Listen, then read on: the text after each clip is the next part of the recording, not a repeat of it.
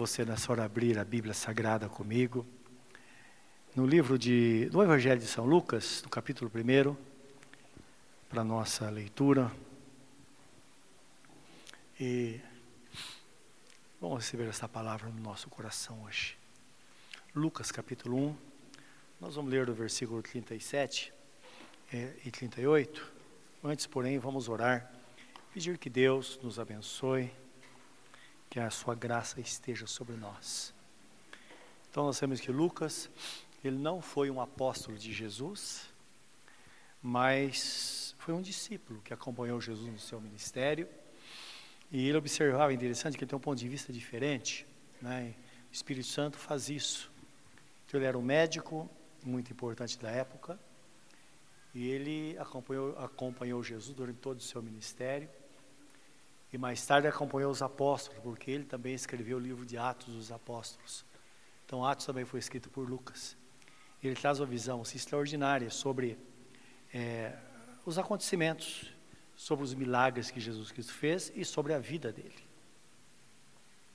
Vamos orar?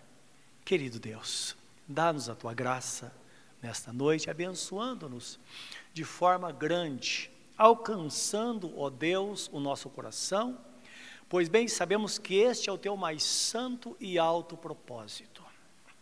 Como diz a tua palavra, que tu estás assentado no alto e sublime trono, mas tão acessível, que está presente também com o abatido e contrito de coração. Que assim seja nesta noite, para restaurar as forças, para dar direção, para iluminar a nossa mente, ó Deus, e que sejamos acolhidos por Ti nesta noite pela tua santa e poderosa bondade, Senhor. Que a tua palavra nos alcance. É o nosso pedido em nome de Jesus. Amém. Amém. Diz assim a palavra: Porque para Deus nada é impossível. Disse então Maria: Eis aqui a serva do Senhor cumpra-se em mim segundo a tua palavra. E o anjo ausentou-se dela. Amém. E nós sabemos o resto da história, não é verdade? Porque o nosso Salvador está aí ressurreto e vivo para nos abençoar eternamente. Para Deus não há nada impossível. Isso devemos saber, guardar no nosso coração essa foi a palavra dita pelo anjo Gabriel, a mãe do nosso Salvador. Mostrando que de fato existem muitas impossibilidades para os homens. Muitas. Todos nós temos as nossas limitações, não é verdade? Às vezes não são as mesmas, mas pense numa limitação em uma área da sua vida. Sempre existem as limitações. E é isso que a palavra fala, só que vai além disso. Às vezes tem coisas cruciais da nossa vida que nós de fato não sabemos o que fazer, não é quando estamos diante delas. Em Mateus capítulo 6, versículo 27, Jesus faz uma pergunta, justamente para trazer à tona esse assunto. Qual de vós poderá, com todos os seus cuidados, acrescentar um côvado a sua estatura, ou então acrescentar alguns minutos à sua vida, côvado é cerca de dois centímetros mais ou menos, a estatura, quem pode? E também é, um dos evangelhos fala sobre o curso da vida aumentar, não é?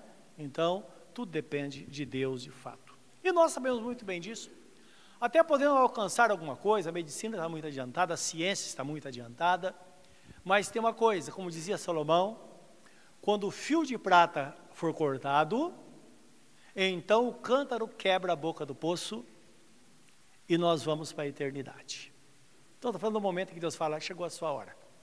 E Jesus fala isso exatamente, meus irmãos, para nos chamar à sua dependência, para, para que nos lembremos de que nós dependemos de Deus. Dependemos do Senhor em todas as coisas Somos pessoas inteligentes, criadas em imagem e semelhança de Deus, sabemos fazer muitas coisas, mas sempre há um momento na nossa vida em que nós vemos realmente a nossa impotência. E foi isso que Maria reconheceu quando estava diante do anjo, não é que ela não sabia exatamente como aquilo poderia acontecer.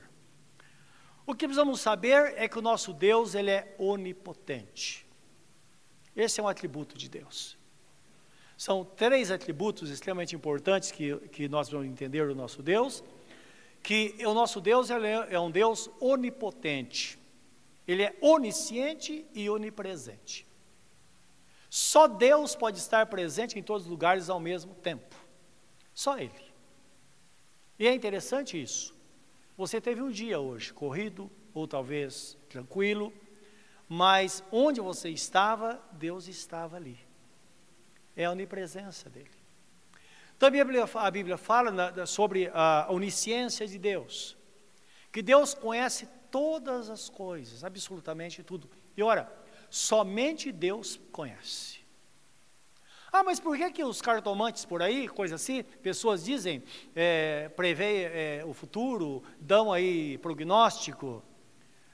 Meus irmãos, Satanás é um ser criado, não se esqueçam, que ele era um anjo que foi criado por Deus. Era Lúcifer, o anjo de luz. Lúcifer era o anjo de luz, que assistia na presença de Deus e por causa do seu pecado ele foi precipitado para a terra. É? Ele foi criado por Deus e nenhuma criatura tem esses atributos. Nenhuma criatura é onipotente, nem onisciente ou onipresente. Nenhuma. Somente o nosso Deus Todo-Poderoso. O que ele faz então? Claro, Satanás, ele observa a história da pessoa, ele pega algo que já aconteceu, baseado naquilo, ele tenta fazer um prognóstico. É claro, ele não é bobo, é inteligente. Assim como nós, às vezes, somos tão limitados, nós sabemos que tem coisa que está acontecendo hoje que não precisa nem ser profeta para saber o que vai dar. Não é verdade? É verdade ou não é?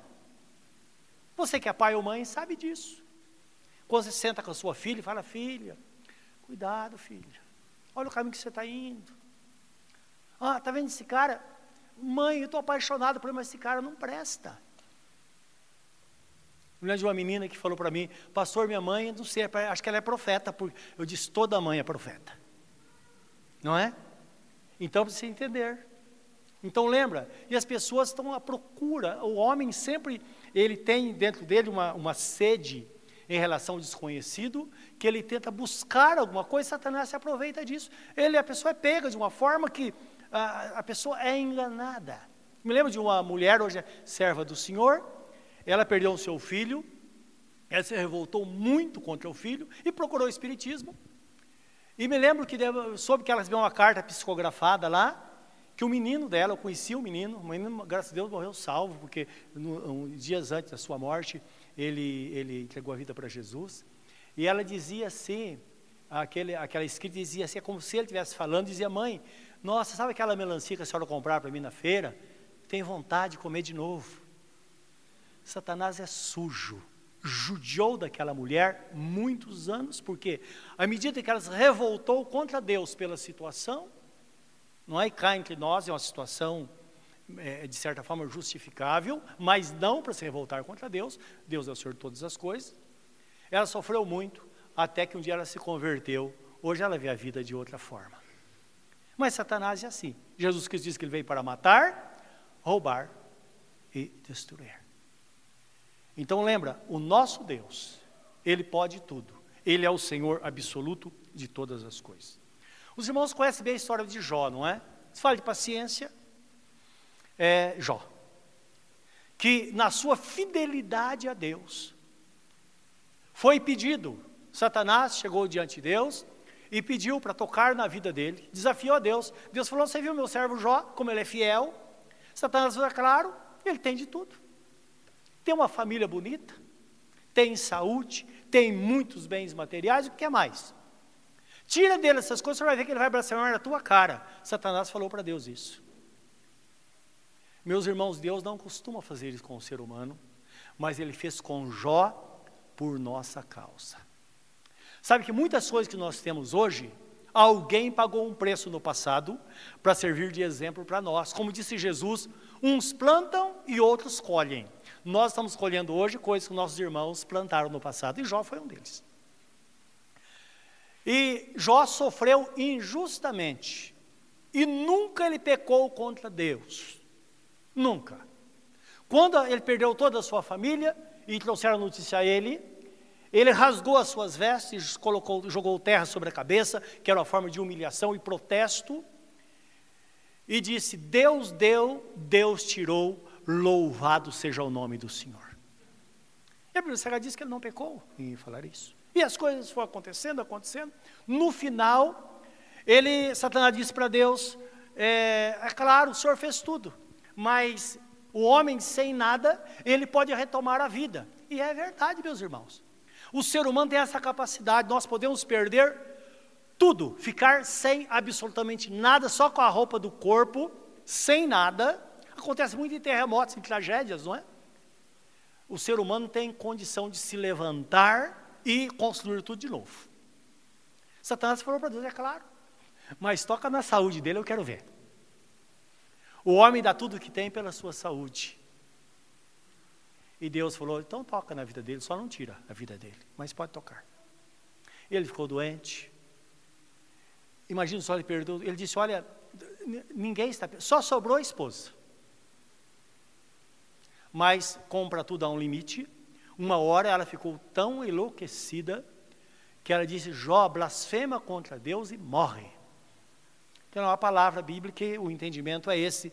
Jó, dá um tiro na tua cabeça e acaba com você. E acaba com essa história logo. logo. Ele disse, mulher, você está ficando louca. Não diga isso de Deus. Porque Deus é fiel.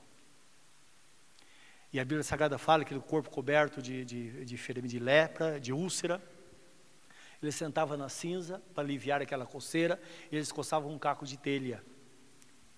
Ele diz que o hálito dele era perturbador, ninguém suportava, um mau cheiro ele sozinho, e ele dizia: Uma hora Deus vai se levantar para julgar a minha causa. Eu sei que ele vive, e brevemente ele vai se levantar para julgar a minha causa. Ele diz: Quem dera essa minha história, essa minha dor, fosse escrita com pena de ferro em pedra, para que no futuro as pessoas soubessem o que eu estou passando. Ele falando com ele mesmo ali, mal ele sabia que hoje a gente, cerca de 5 mil anos atrás, ou mais, aproximadamente 4, cerca de 6 mil anos atrás, 6 mil anos à frente, nós estamos falando dele hoje. Não foi escrito em pedras, não. Mas a Bíblia Sagrada fala que a palavra que nós temos registrada aqui, ela, ela tem uma cópia fiel no céu, nas mãos de Deus. Bem diz a Bíblia Sagrada que a vereda do justo, ela a memória do justo permanece para sempre. E a sua vereda, ela é como a luz da aurora que vai brilhando, brilhando até ser dia perfeito. Isso aconteceu na vida. De repente Deus veio. É interessante que toda essa história são usados da Bíblia 42 capítulos do seu livro. Quando chega no 42, que Deus se revela a ele, então ele diz assim: Bem sei que tu tudo podes, e nenhum dos teus planos pode ser frustrado. De repente ele vê Deus vindo, e ele percebeu que tudo aquilo estava dando o mais alto propósito de Deus.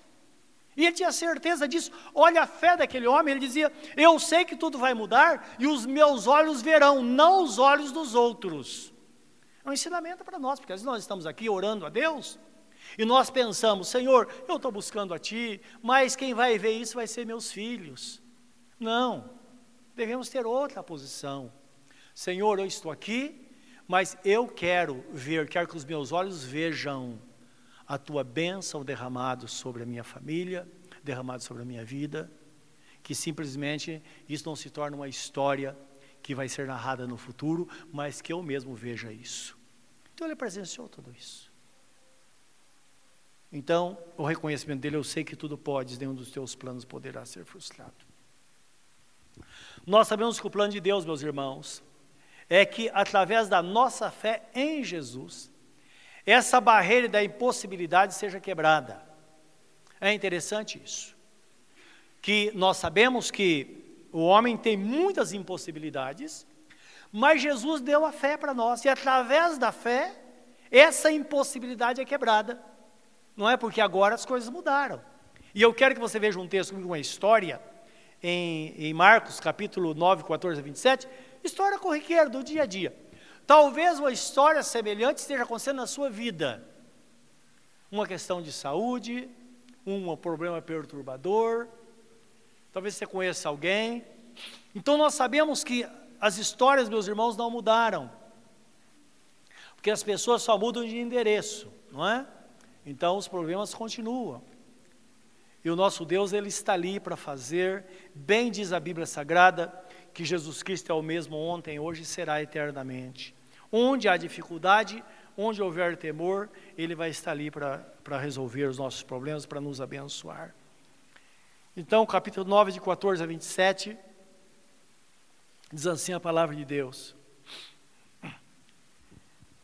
E quando se aproximou dos seus discípulos, viu ao redor deles grande multidão e alguns escribas que disputavam com eles. E logo toda a multidão, vendo-o, ficou espantada e correndo para ele o saudaram. Perguntou aos escribas: Quem é, ou melhor, que é que discutis com eles? E um da multidão respondendo disse: Mestre, trouxe-te o meu filho que tem um espírito mudo. E este, onde quer que o apanha, despedaça-o e ele espuma e range os dentes e vai se secando. E eu disse aos teus discípulos que o expulsasse e não puderam. Então esse menino aqui, ele tinha uma, uma doença que aparentemente é tipo um ataque epilético, não é? Mas causado por um espírito maligno. Era uma doença espiritual. 19 diz assim: E ele respondendo disse: Ó oh, geração incrédula, até quando estarei convosco? E até quando vos sofrerei ainda? Trazei-mo. E trouxeram-lhe. E quando ele o viu, logo o espírito agitou com violência e, caindo endemoniado por terra, revolvia-se espumando.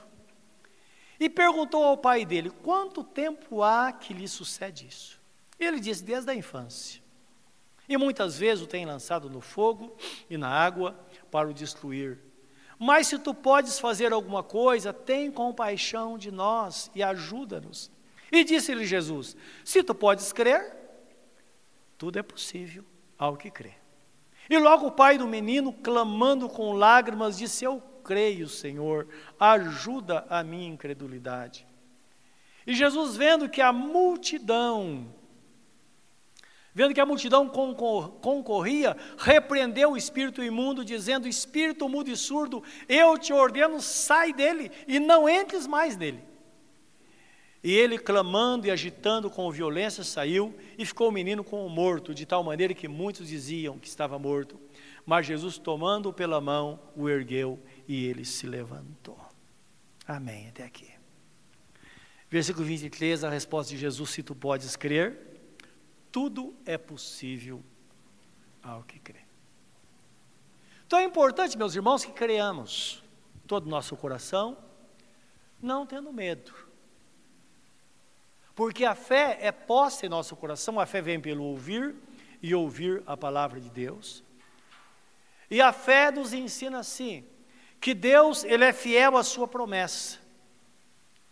Então, quando nós nós cremos. Mas Jesus diz que não basta. Jesus Cristo diz que a demonstração de fé é quando nós cremos e nós professamos. Ele disse: se teu coração creres e não duvidares do que se diz, assim será feito. Porque tudo quanto pedires ao Pai em meu nome, crendo que recebereis, tê-lo-eis. Ou melhor, crendo que recebestes, em outra tradução, tê-lo-eis. Então, indicando cada oração feita, ela é colocada no passado. Então nós cremos, que uma vez a oração feita, ela é selada. Então vocês vão ter. Então não basta somente crer no coração, mas confessar. Olha que importância. Não sei se você esteve diante uma situação que quando você tenta aplicar a fé, imediatamente vem aquele pensamento: e se não der certo? E se não der? E parece que é um pensamento recorrente da, da igreja, da vida cristã, porque é nós que buscamos a Deus, não é? Dias atrás, uma, uma, uma mãe, uma sogra, ela entrou em contato comigo dizendo, pastor, olha, meu genro vai fazer uma cirurgia, cirurgia bariátrica, e está todo mundo morrendo de medo. Eu disse, ela vai dar certo. Não é? Ele é um servo de Deus, ele serve ao Senhor, nada vai acontecer. Vai dar certo. Amanhã, logo após a cirurgia, vamos perceber que Deus vai estar presente. E ela disse: e se não der? Porque às vezes a pessoa fala aquilo que sente. Os irmãos estão entendendo? Ainda bem que não era ela, porque se fosse ela, poderia, é, de repente, perder a fé e Satanás se aproveitar da situação. Ainda bem que é o genro, um servo de Deus. Eu disse sim, independente do que você pensa, vai dar certo, porque Deus é bom. Ele tem a promessa, o seu genro, um servo do Senhor, vai dar certo. E deu certo. Em seguida, ela manda um recado dizendo: Louvado seja Deus, glórias a Deus, deu tudo certo. Não é? Se eu fosse Jesus, diria: Bem-aventurado aquele que não viu e creu. Não é porque Deus é Deus, ele faz isso. Então a confissão é muito importante. Que tal você virar a pessoa que está ao seu lado hoje e falar: Vai dar certo, vai dar tudo certo. Vai dar. Fala no seu coração. Porque senão a gente aplica pela metade a fé, e Jesus Cristo disse: devemos crer e de fato com, confessar. Talvez você esteja passando por uma situação, você fala, meu Deus, mas eu gostaria de ser fiel a Deus, não tem sido fiel ao Senhor. Se você está pensando isso, esse reconhecimento pode ser de grande valia hoje a sua vida na presença de Deus. Feliz é aquela pessoa, quando chega diante de Deus, ela se humilha e diz: Senhor, olha para mim, eu nada sou mas eu confio no Senhor. Senhor, eu vou tentar melhorar, mas eu confio no Senhor, eu sei que o Senhor vai cuidar de mim. Então, o reconhecimento é que faz com que a graça de Deus seja derramada sobre a nossa vida. Jesus Cristo disse que aquele que se humilha será exaltado, aquele que se exalta será humilhado. Então, é reconhecimento, a gente entender isso diante do Senhor. E olha o que está escrito na, na Epístola do Apóstolo São Paulo, capítulo, no, a, a Timóteo, no capítulo 2, versículo 13, ele diz assim: se formos infiéis, ele contudo permanece fiel, porque ele não pode negar-se a si mesmo. Então é bom entender que o nosso Deus, ele é 100% fiel. E ai de nós se não fosse a graça dele, a misericórdia sobre a nossa vida diariamente. E quando nós entendemos que Ele é fiel, Ele é o Todo-Poderoso, nós nos colocamos numa posição de mudança. Além dele nos abençoar, o mais importante é aquilo que Ele faz em nós. Porque está escrito que Deus opera, Ele faz sua obra em nós e faz através de nós. Então, quando tudo está acontecendo, Ele está agindo também dentro de nós, está mudando. E é importante que as pessoas que passam por dificuldade, de fato, ela nunca mais é a mesma pessoa, né? porque o nosso Deus, Ele é fiel. Isso porque nada de fato é impossível para Deus. Então é Deus quem diz, através do profeta Jeremias, é, o profeta Isaías, ele diz assim: operando eu, quem impedirá? Se Deus faz, quem poderá impedir aquilo que Deus faz? Jamais alguém poderia impedir, meus irmãos. Nossa vida está nas mãos do Senhor, e feliz é aquela pessoa que confia no Senhor, que professa o nome do Senhor. De vez em quando nós contamos experiências, existem experiências que nós não nos esquecemos, e talvez já, já tenha me ouvido mais de uma vez essa experiência, momentos de angústia, de aperto. Existem algumas coisas que nós não sabemos lidar, não é verdade? É muito difícil. A Bíblia Sagrada fala que a, a tribulação, ela produz a paciência, a paciência produz a experiência, e a experiência produz a esperança. E na esperança não há confusão, porque o amor de Deus é derramado em nossos corações pelo Espírito Santo. Então, há um processo. O apóstolo fala esta palavra quando escreve os Romanos no capítulo 5, versículo 1, quando ele diz que devemos gloriar na, devemos gloriar na esperança. Está falando da eternidade. Mas devemos também nos gloriar nas tribulações, porque a esperança diz respeito ao futuro. E as tribulações diz, diz respeito ao presente, e as tribulações poderão, elas poderão impedir que de fato a esperança se concretize. Porque a tribulação, a, a, a tentação e a provação vêm da mesma situação. É quando há um problema, Deus aposta que você vai vencer. Satanás aposta que você vai perder. A mesma situação. A decisão é com a gente. Depende do lado que nós vamos, isso vai determinar a nossa vitória. E quando nós olhamos para o futuro, e sabendo o que nos espera lá, e nós nos apegamos a Deus, a Sua promessa aqui, nós temos o poder de hoje, pela fé, fazer com que o futuro, de fato, que nós esperamos, aconteça em nossa vida. Então, eu e Sandra, nós éramos. É, é, nós estávamos, eram noivos, estávamos nos preparando para o casamento, trabalhava numa empresa, existiam muitas impossibilidades, mas Deus nos deu um emprego assim, extraordinário. Foi, não ganhei tanto dinheiro como naquela época. Emprego, sabe aquele emprego muito bom, muito bom, tudo acontecendo. De repente, começou a dar errado. E tudo aconteceu, certa vez, que um, um contador da empresa, ele é, desviou o dinheiro da empresa, e aquele dinheiro saiu como que se fosse é, um, um vale do, do pagamento para mim. Ele assinou em meu lugar, sem que eu soubesse. Começou por aí. Não é? Então, essas pessoas, cinco, cinco pessoas, todas elas, de repente se levantaram, e elas, sabe quando tudo está contra você? Todo mundo, somente o presidente da empresa, que se relacionava bem comigo, reconhecia meu trabalho, mas ninguém.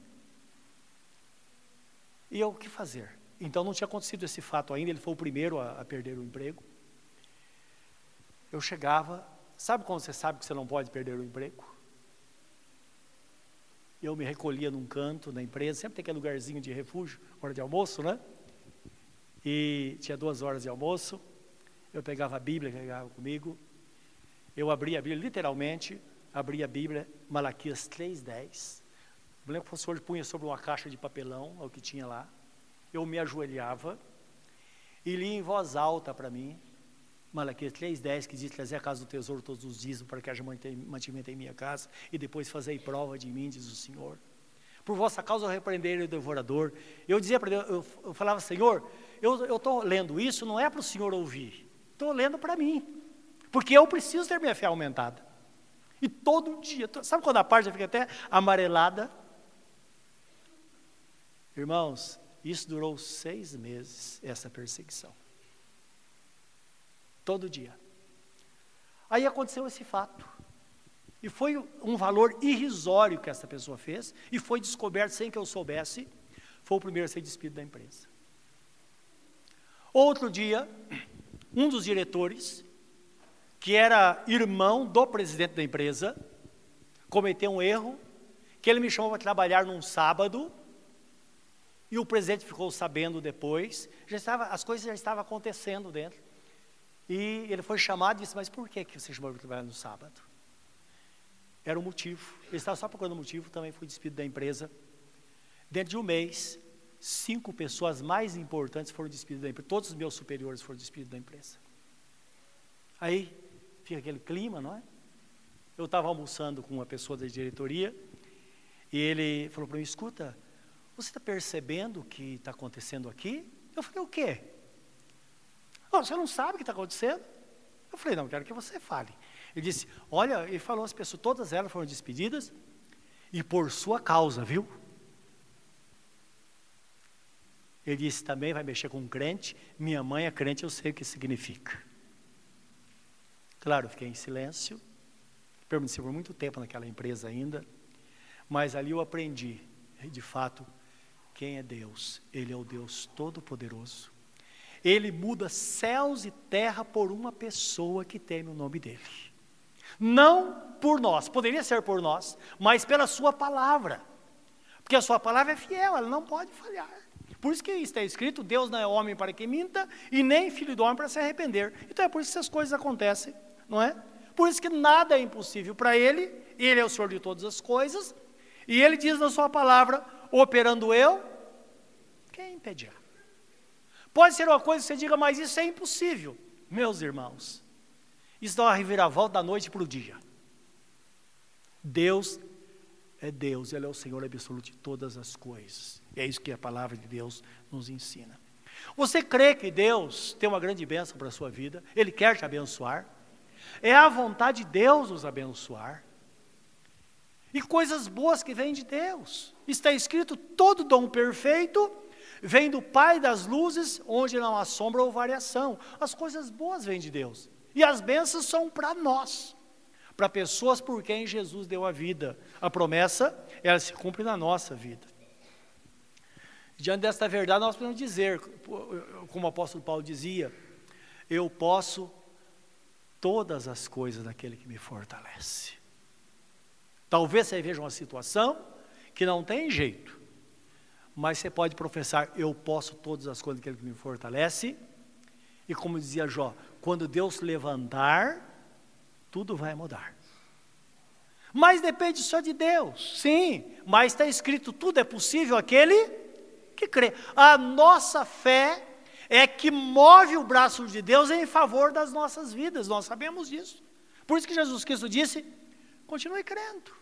Conhecemos a história de Jairo, cuja filha estava morta, estava doente, e mandar dizer a Jesus: Jesus vem para curar a nossa filha. Jesus estava a caminho, e os irmãos sabem que tem coisa, parece que demora. Jesus para, cura um, cura outro, cura outro.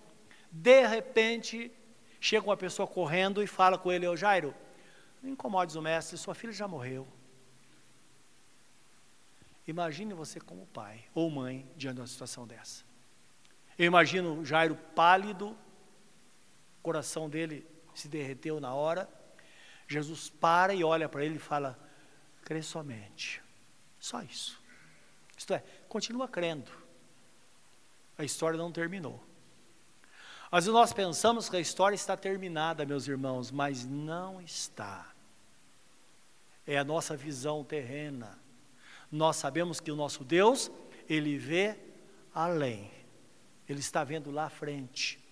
E essa deve ser a nossa confiança, não é? E professar constantemente: Senhor, eu sei, eu sei que de fato há uma impossibilidade muito grande, mas o Senhor está comigo. E se o Senhor estiver comigo, tudo vai acontecer. O Senhor vai cuidar disso.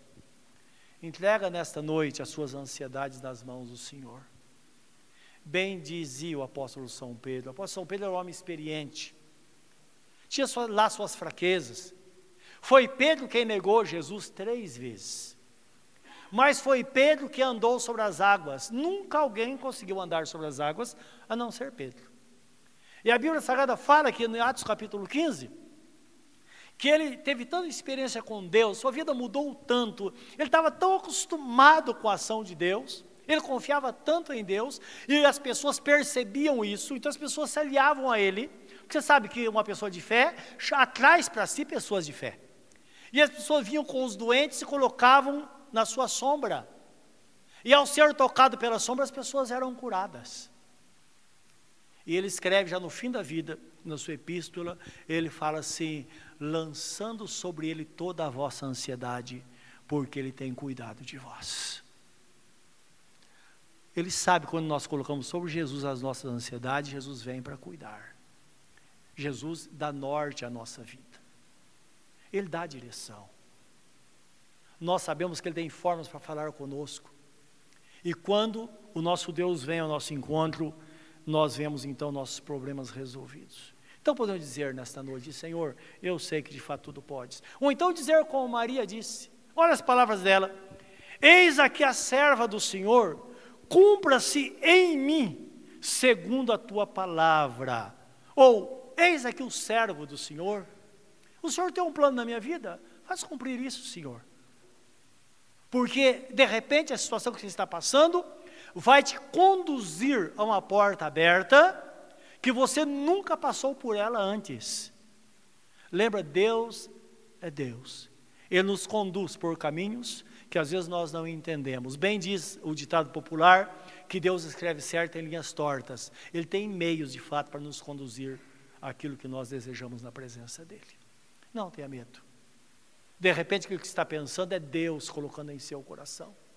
Não está escrito que é Deus quem opera em nós, tanto querer quanto realizar segundo Sua boa vontade? Às vezes, tudo parte de um pensamento. E a partir dali as coisas vão acontecendo, até que você veja de fato, com clareza, a vontade de Deus se realizando na sua vida. Deposite nas mãos do Senhor. Não duvide. Creia somente e tudo será mudado, porque Deus é Deus. E você? Nós somos ovelhas do seu pastoreio. Então há um compromisso de fidelidade entre Deus e nós, e que haja nesta noite um compromisso entre cada um de nós e o nosso Deus. Com o seu semblante na presença dele neste momento, pense nesta palavra. Talvez algo tenha afligido a sua vida. Fala com ele. Talvez esses, essas, esses objetos que estão aqui à frente, que representam, representam a sua dificuldade, ou a dificuldade da sua família. Dispõe seu coração hoje a crer. Diga, Senhor, eu sei que tudo vai dar certo. Eu sei, Senhor, que esse problema vai ser resolvido. Eu sei, Senhor, que Satanás não vai se apossar deste filho. Eu sei, Senhor. Eu sei, Senhor, que essa pessoa será curada em nome de Jesus Cristo. Eu sei, fala com Deus. Eu sei que tudo podes e nenhum dos teus planos poderá ser frustrado. Talvez você tenha tido uma palavra do Senhor algum tempo atrás ou há muito tempo, e de repente você fala: Meu Deus, mas no, diante da situação que estou vivendo hoje, não, eu não vou chegar a lugar nenhum. Se Deus diz que você vai chegar, você vai chegar lá. Talvez o caminho não seja, não seja o mesmo, mas Deus tem os seus próprios caminhos, como diz a palavra, são mais altos do que os nossos caminhos. Ele tem seus próprios pensamentos, que são mais altos do que os nossos pensamentos. Vale a pena entregar-se totalmente a Ele. Vale a pena descansar nos braços de Deus. Vale a pena dizer: Senhor, custe o que custar, eu estarei na tua presença. Senhor, entra no meu coração, conduz a minha vida. Ou então, Senhor, eu volto para ti hoje, Senhor. Eu reconciliei minha vida com o Senhor hoje, porque eu não quero mais sair do caminho, eu quero viver nessa comunhão contigo. Entrega o teu caminho ao Senhor, está escrito. Confia nele e o mais ele fará. Ele fará sair a tua justiça como a luz do meio-dia. Entrega e espera nele. Senhor, aqui estamos, na tua santa e poderosa presença. Aqui estamos diante de ti, muitos planos, muitos pensamentos, muitas ideias expostas na tua presença. Bem diz tua palavra que teu Espírito Santo intercede por nós com gemidos inexprimíveis. Ele é o nosso intérprete. Ele leva a nossa real necessidade na presença do Pai. Que assim seja nesta noite tu que sondas os corações, que conhece toda a nossa vida, o nosso sentar e o nosso levantar. Ainda que a palavra não esteja na nossa boca, o Senhor já sabe do que vamos falar, o Senhor sabe tudo. Como está escrito, nos cercaste em volta, e sobre nós colocaste a tua mão. é o Senhor conduzindo, é o Senhor fazendo, é o Senhor mostrando possibilidades na nossa vida, é o Senhor dando refrigério à nossa alma, é o bom pastor nos conduzindo às águas de descanso, às águas tranquilas. É o bom pastor ao nosso lado quando passamos pelo vale, vale da sombra da morte. O temor é tirado, não há temor algum. Como dizia o salmista, porque tu estás comigo. A diferença está aí. Tu estás comigo. A tua vara e o teu cajado me consolam. Que assim seja, meu Pai, na vida de cada um neste lugar. Aqui tem famílias representadas, ó Deus. Aqui tem alegrias e tristezas. Tem riso e lágrimas. Esta é a representação da família, Senhor. As melhores coisas acontecem, Deus, dentro de casa, mas as piores também. Quando o Senhor entra, ó Deus, as coisas começam a mudar. O refrigério vem, as mudanças começam a acontecer. As pessoas sal se salvam, as pessoas começam a ter saúde, a esperança renasce. Meu Deus, nesta noite, tudo entregamos nas Suas mãos. No nome santo de Jesus e cremos que assim será, porque está escrito. Em nome de Jesus nós oramos. Amém.